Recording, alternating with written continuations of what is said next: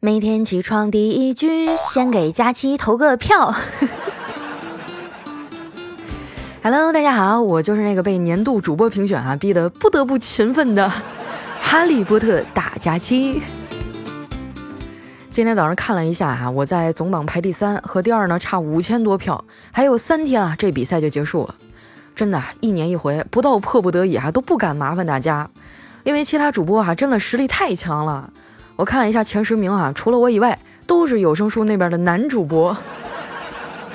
娱乐频道就剩我这一根独苗了，咱不蒸馒头争口气哈。今年我要是上不去人气主播榜，那那我就要上一个人气主播，反正咱们家不能吃亏。投票链接呢，我已经发到你们的私信里了哈，大家也可以把这期节目往下拉，在我的主播圈子里哈，能看到一个置顶帖，叫“快来领十五天免费会员，给佳期宝宝投票啦”。这里面呢有免费领取会员的链接，大家领完再投哈，这样每天呢能多给我投八票，一个人顶五个。而且领了会员呢，很多付费的小说和课程啊都可以免费听了，多划算呀，是不是？快快快，赶紧的哈，抓紧时间投票哈，谢谢大家。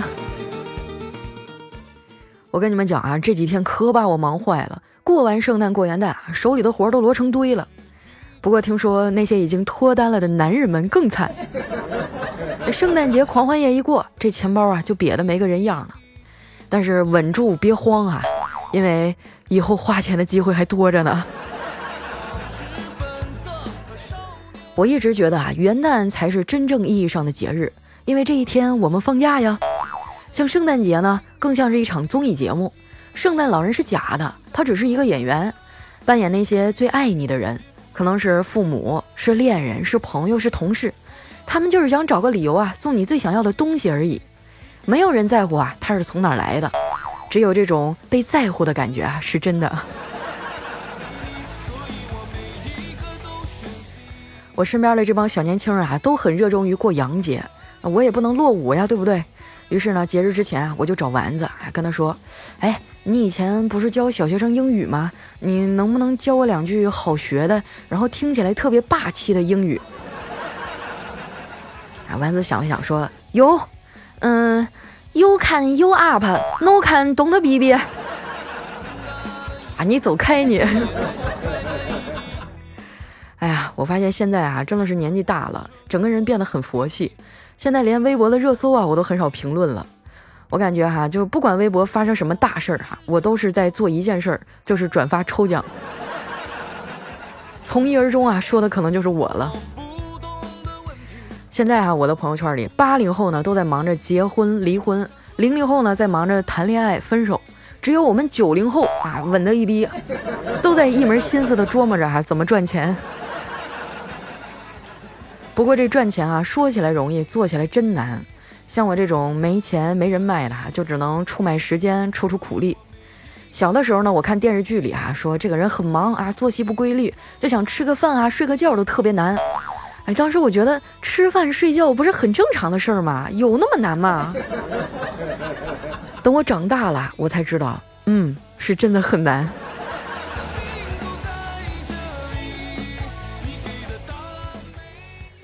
最近啊，我们公司接了个大单啊，大家连着加了好几天的班啊。昨晚上客户终于点头通过了方案，整组的人都松了一口气儿。最后呢，我们一致决定啊，去吃一顿自助烤肉来庆祝一下。不知道你们发现没有哈？大部分人吃自助烧烤都一个节奏。刚开始的时候呢，你争我抢，啊，这个说我先吃，我先吃，啊，那说不行，我烤的我先吃。吃到最后的时候呢，就变成了大型谦让现场，哎，那个说你吃。啊，这个说，哎，我不了不了，你吃，谁烤的谁吃。这次聚会呢，我们的这个吃货担当调调哈，竟然没有参加。他说自己要减肥啊，不能吃自助，还顺便呢向全公司啊宣布了一下他要减肥的消息。根据姐多年的经验来看哈，一个人一旦宣布要减肥啊，那就表明他要开始背着别人偷偷吃东西了。减肥啊是一件挺好的事儿，有时候呢对工作都有帮助。不信你看丸子哈，他那个不瘦十斤不换头像的头像都已经顶了快两年了，现在已经成了大家吐槽的一个梗了。哎，这就无形当中给我们节目啊平添了很多不错的素材。对于减肥这事儿呢，丸子很有心得啊。他说：“佳琪姐，虽然瘦是瘦不下来了，但是我们还是可以好好利用减肥这个事儿的。你不是平时总抱怨没人请你吃饭吗？吐槽是没有用的，你不如啊发一个要减肥的朋友圈儿。我保证，只要你一发出去啊，就会有人过来留言，渐渐的说啊要请你吃饭。到时候你千万别客气啊，吃死丫的。”看着没啊？吃货的智慧是无穷的。不过在我们公司啊，他还算不上是最大的吃货啊，因为我们销售部那边哈有一个广东籍的小伙伴，号称什么都吃嘛。有一次跟他聊天啊，我说：“哎，我有一个福建的粉丝啊，是一个大老板，身价好几个亿呢，要不我给你介绍一下？”哎，他当时哈就摆摆手说：“哎，不用了，我已经吃过饭了。”所以说啊，有些人户口本上写的是福建人，其实，在菜单上他属于粤菜。当然了啊，就这么爱吃，这小伙伴肯定也不瘦啊，对不对？每次有人调侃说他胖的时候，他都会反驳：“不要说我胖，我会认为啊，你是在嫉妒我吃的比你好。”不过这哥们儿呢，虽然有点胖哈，长得还算是蛮帅的，家里条件也不错。能说会唱哈，十分有才华。我们后勤部的阿姨哈就特别喜欢他，没事呢就过来跟他聊天儿，明里暗里的哈就要给他介绍对象，但是呢都被他一一拒绝了。有一次啊，我去找他要资料，正好就碰上一个阿姨来找他。那阿姨说话还挺直接哈，上来就问：“小伙子，阿姨看你长得挺帅的，有女朋友了吗？” 他就无奈的摆摆手说：“呃，还没有，一直都是单身。”我以为接下来这阿姨就会说哈，给他介绍什么什么的女儿哈，那没想到那阿姨哈先开口了，说还单身啊？那我心里就平衡一点了。我儿子呀也没找着对象呢。我当时站在旁边啊，默默的记下了这个阿姨的长相，决定好好的去翻一下她的朋友圈。一直以来哈，我的社交方式都特别的被动啊。总的来说呢，就是一句话：谁喜欢我啊，我就去喜欢谁。但是问题是，好像也没啥人喜欢我。如果说你们喜欢我的话，我希望大家在留言区里跟我说一说，满足一下我的虚荣心，或者就直接去那个投票区给我投个票。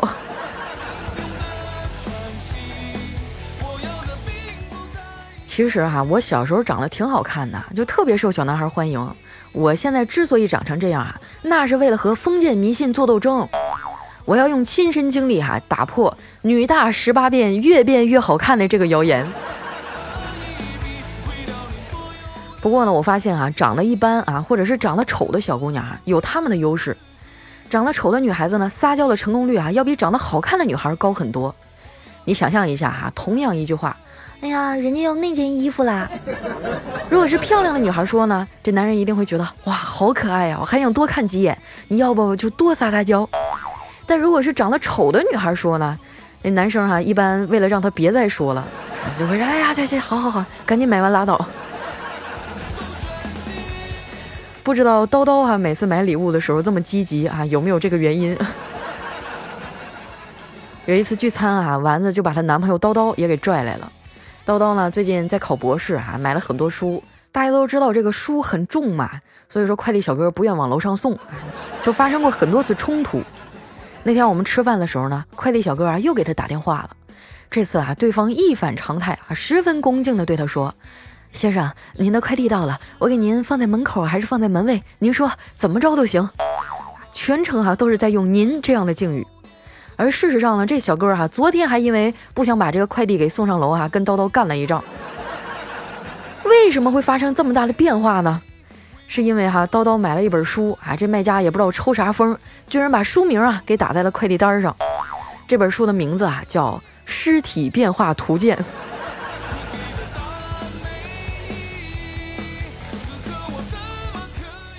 大伙聚餐嘛，就免不了要喝酒。跑了这么多酒局哈，我对酒的认识也算是更深了一层。我现在哈严重怀疑这啤酒里面有雄性激素，因为每次他们那帮老爷们喝多了啊，就开始废话连篇啊，唠唠叨叨的。有好几次在恍惚当中啊，我都仿佛看见了我妈。不过还有一句话呢，叫酒壮怂人胆。哎，说的真没错。喝的晕晕乎乎的小黑啊，居然去找妹子告白去了。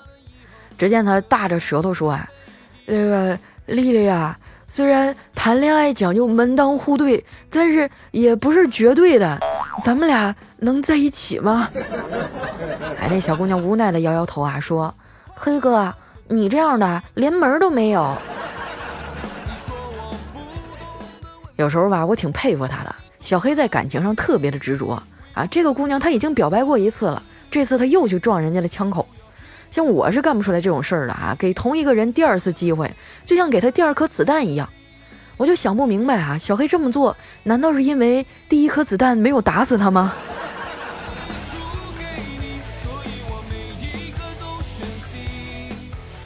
表白失败以后啊，小黑就一直躲在墙角喝闷酒。我看他挺可怜的，就走过去劝他：“黑哥啊，别往心里去啊，失败是成功之母，没有人会一直失败的。你只不过是多感受了一点母爱而已。你相信我，人生路上你并不孤单，还有很多的困难在等着你啊。”哎，不是我丧啊，就是人生很无奈的。很多时候呢，那些看起来特别豁达的词儿哈，其实都是自欺欺人罢了。向生活妥协啊，被说成是看开了；主动放弃呢，就是活明白了。比不过别人呢，那就叫知足常乐。不过呢，不骗骗自己啊，活着就会很累。你要想好好生活呢，靠转发锦鲤是没有用的。这个世界上啊，只有幸运小孩儿，没有幸运大人。因为要是真的幸运啊，这个人就不会长大了。我劝了小黑半天啊，小黑终于抬起头，眯着眼睛看着我说：“佳琪啊，你还别说，喝完酒以后你变得漂亮多了。”哎呦我的妈，这夸奖来的是猝不及防啊！我老脸一红啊，然后说：“呃，谢谢啊，但是我也没喝酒啊。”哎，小黑说：“我知道啊，但是我喝了。”你说这人啊，我好心的安慰他，他还损我，良心都被狗吃了吧？这把我气的哈，再也不愿意搭理他了。回到我们那桌呢，简单吃了几口啊，我就起身回家了。不得不说呀，现在真是老了哈。曾经的我，凌晨两点去蹦迪啊，早上六点回家洗个澡吃个饭就能满血复活，照样精力充沛啊。早上七点出门上班，但是现在的我，早上十点前啊能不出门就不出门，晚上十点前一定得回家。当我没日没夜工作，从长水起飞，时间反复催促，让我忘了疲惫。那心酸的滋味，我只能独自体会。想要回到过去，但是时光不能倒退。校门口美味的路边摊还在不在？包里塞的。一段音乐，欢迎回来，这里是喜马拉雅出品的《非常六加七》。一位叫做一颗苹果的海海人生的朋友说啊，听了佳期好几年了，今天终于登录账号给你留言了，想着年底啊帮你冲冲业绩，这些年欠佳期的赞，我要好好补上，爱你么么哒。哎呀，你们终于良心发现了，别光点赞啊，还得给我投票，咱们把这期节目往下拉啊，就能看到我的主播圈子里面的置顶帖呢就有投票链接，领完了会员再投啊。答应我，最后三天咱们努努力，行吗？如果是因为我们粉丝不够多，我输了，那我心甘情愿。但是如果我的听众在我最需要的时候选择袖手旁观，我一定会很难过。拜托大家了哈。接下来时间呢，分享一下我们上期的留言哈。这一位呢叫悠然 B 二 K，他说作为一个男孩啊，每个月确实有那么几天不想吃饭、不想喝酒、不想抽烟、不想玩游戏、不想打球、不想弹琴，还情绪低落啊，身体没劲儿，脾气暴躁，简直啊和平时就是两个人。啊，我们上一期节目当中提到啊，说男人到底有没有大姨妈呢？还有一位叫骚怪别跑啊，他说男人的这个大姨夫啊，就是跟着女人的大姨妈一起来的。是吗？那可真是心心相印啊！下面呢叫幺五零八六二三哈，他说刚刚发现你啊，我们真的有太多共同点了。不会骑自行车的九三年女汉子一枚，但是我有男朋友啊，你来打我呀！啊，你是九三年的呀？这有什么好比的呀？我是九七年的，我还年轻呢。下一位小伙伴呢叫 ZOW 八，他说佳期佳期啊，我怎么越活越纠结呢？只能把你的声音作为慰藉了。可能这就是人生吧，总会有不同的烦恼。是呀，人生就像心电图一样啊，哪有一帆风顺的呀？如果你的心电图是一根直线，那就说明你已经挂了。下面呢叫苏，他说佳期啊，听你节目很久了。我前几个星期呢做了个小手术，做之前很伤心，好不容易鼓起勇气做了。手术的过程当中啊，又发现了别的问题，我不知道是什么毛病，大夫也没有多说，就是看网络上啊，大家都说这毛病好像会影响生孩子。我才二十四岁，我很喜欢小孩，所以我好绝望。我觉得我这个人没有做过什么坏事啊，所以我不会那么倒霉吧？哎呀，你这一天天的，咋还学会百度看病了呢？那网上乱七八糟说啥都有，你还真信呢？你要是觉得心里没底呢，你就找个大点的医院啊，找大夫再给你重新看一下，不要没事老在这自己吓自己哈。再说，就算生病怎么了呢？那现在癌症都能治呢，你怕啥呀？是不是调整好心态啊，好好养病。下一样会疼。下面呢叫巅峰在望哈，他说我是一个老听众，首次冒泡，原因呢当然是来送子观音这里怀孕啦。谢谢佳期，我们俩的宝宝已经十二周了，因为有讲究啊，说要满三个月才能对外说，所以今天才来怀孕。我们俩都是你的纯粉丝儿，喜马拉雅只听你，每次都点赞啊，偶尔还有打赏。每次呢都是陪老婆回娘家，路上听一路，一路的欢声笑语，开车也不犯困了，也引发了我们俩聊不完的话题。感谢佳琪啊，这些年来送来的欢乐，我们俩，哦不，我们仨会继续支持你的。哇，恭喜恭喜啊，你们仨也不一定，没准是四个呢。每次听到这样的消息都觉得好开心哈，以后我们的这个粉丝团又壮大了。下一位呢叫张代钦，他说听了你大半年啊，终于会留言了。我现在每期都听，走路、睡觉、心情不好的时候，大家每天都要给佳期投票支持他呀。好的，谢谢我们的代钦。下一位呢叫穆萨罗娜，他说佳期我怀孕了，听说两个人一起听才有用，果然啊，抓着老公一起听了一期就有了。佳期你也要抓紧啊，听说你妈两年前给你物色过一个，你可以聊一聊你无比狂野的十二月呀。狂野啥呀？今天都二十九号了。有的时候觉得命运对我真是太不公平了啊！为什么这么多人听着我的节目找到了对象还怀孕了？哎，我希望二零一九年能对我好一点儿。来看一下我们的下一位啊，叫偷袭 sky 哈，他说，作为一个老听众，从单身到恋爱到结婚到有了宝贝女儿，现在老婆啊正吵着闹着要离婚，已经好多年了，这个婆媳矛盾真的无法调和。呃，到底是我不会处理家庭事务吗？哎，我觉得心真的好累，两个人不在一起生活啊，矛盾真是越来越大了。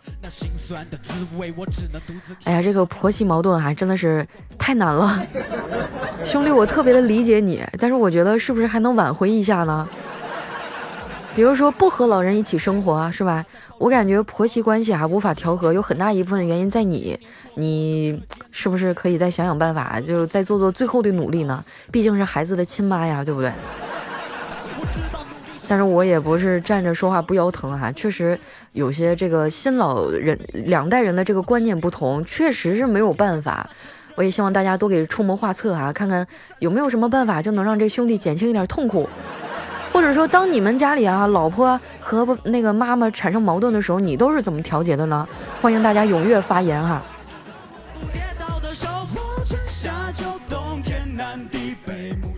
下面呢叫严欧耶，他说佳期啊，真的没有否极泰来，甘来不代表苦尽，老天给你一块糖，是让你含着吊起一口气来，去面对更多的艰辛。你这孩子怎么怎么这么消极呢？肯定还是听我们的节目听的不够多，我惩罚你把前面的二百期再重听一遍。下面的叫落叶啊，他说我就不明白了哈，你说这么多的播放量，怎么就只有几百条留言呢？这是什么样的心态啊？我这么懒的人我都看不下去了。佳期啊，以后你的留言区就是我的了，我承包了。以前吧，我也想不明白啊，你说咱们动辄百万一期的播放量，怎么留言就这么千八百条的呢？后来我就去看了一下。别的主播哈，就是总结出来一个规律，就是说这个播放量呢，还有留言数啊、点赞数，它是有一个大致的比例的。呃，比如说哈，就是十个人里面有九个长得好看的，一百个听众里呢，可能有一个给我留言点赞的。像我们现在这个样子，可能就是我的听众比较懒。不过我再一看彩彩哈，我心里就平衡多了。你看他动不动就几千万的播放量，留言也是几百条呀。还是希望大家哈有空多来留言区跟我们互动一下，就是显得热闹一点嘛，省着那些外行不懂的人跑过来质疑啊，说哎呀你们的人气是不是假的？开什么玩笑？我跟你说，我把我后面那百万大军拎出来吓死你！来看一下我们的下一位哈，叫清白之年的我。他说：“佳期啊，我昨天才开始听到你的节目，然后一直在翻以前的节目听，再回到这一期啊，给你评论了，好想被你提到啊！特别是你之前唱的那个郝云的歌哈，我已经被洗脑了，时不时就哼上两句，是吗？那首歌其实所有的歌词我都改编了，你可以去听一下原版，原版也特别棒，真的。”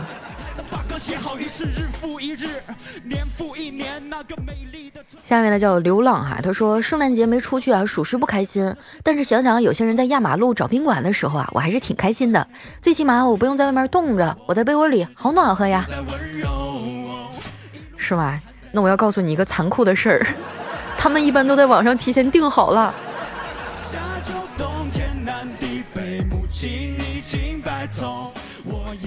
下面呢叫还平胸还矮，他说佳期啊，我还有四十多天就到预产期了。如果是男孩的话呢，儿媳妇的位置啊就给你留着。你对未来的老公有没有啥要求啊？我现在就开始照单培养。我现在只有一个问题啊，就是到时候你会不会都已经绝经了呀？你走开！为了你儿子，我也要坚持到那一天。我喜欢双眼皮儿、长得白、然后长得高的男孩。你多喝点牛奶啊。我不会为了 hiphop 死，但为了 hiphop 出生，所以我努力的跑。下面呢叫他的童话，他说：“我发现啊，你最近的 BGM 都是缝纫机乐队的，你是爱上了这个吗？靠你的节目啊，我的睡眠质量越来越好了。我还安利了男朋友啊，让他也听你的节目，希望你的节目越办越好。”哎呀，我最近是有点消沉啊，就只能靠这些 BGM 给自己打打鸡血。啊，现在我放这首歌我也很喜欢听啊，是小青龙和辉子的，叫《Time》，里面有一句话啊，叫“不要问我是谁，我是贫民窟的艺术家”，听得我这个心酸哟。不知道你们有没有发现啊，现在讲段子的娱乐主播越来越少了，包括这一次的年度比赛哈，前面基本上都看不见我们的人了，因为娱乐节目这一种形式呢，它本身就是免费的。我们只能靠接接广告啊来维持生活的样子。像我，我算比较幸运的，我人气高，我能接到广告。可能其他的一些主播，他们就活得很艰难了。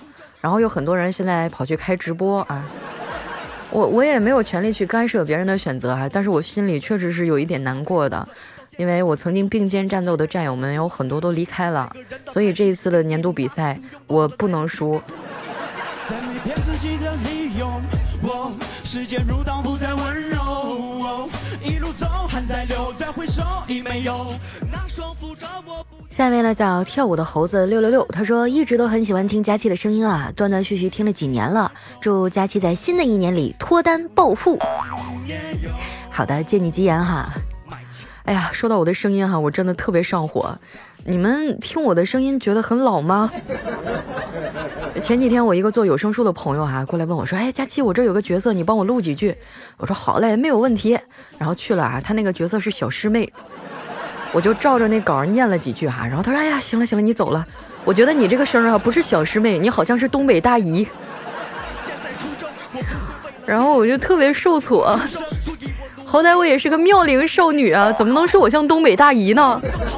却颤抖，脱掉了曾经认为很时尚的大肥裤子，到现在我依旧来看一下我们的最后一位哈，叫刘峰子辰啊。在上一期咱们不是提到那个驾考嘛，有一个叫亚大饼，哎，他说在吉林这边呢，我们叫铁饼子哈，就一堆井盖，最坑最无聊的一个考试题目了吧。还有一个呢叫单边桥，哎，就是一边车轱辘先上去，然后呢这车子斜着开过去，啊，你还得在车轱辘不完全下去之前呢，就得把另一边的车轱辘哈压到另一边的单边桥去。这俩项目哈，我觉得就是个巨坑啊。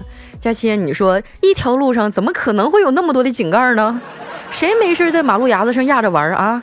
我当年考试的项目哈，就是百米加减档，我凭着过人的手速哈，一把就给整过去了。哇，那你真的是太幸运了！我考试那年单边桥还有压大饼，我全遇上了。这家伙给我折磨的，我就现在回想起来都觉得特别痛苦。好了，那时间关系啊，今天留言就先分享到这儿。喜欢我的朋友呢，记得关注我的新浪微博和公众微信，搜索主播佳期，是佳期如梦的佳期啊。嗯，不要忘了给我投票啊！在我的公众号里呢，回复“投票”两个字儿哈，也可以直接获取我们的投票链接。如果你嫌麻烦的话哈，就可以每天在微信上投了。谢谢大家哈，那今天节目就先到这儿啦，我们下期再见，拜拜。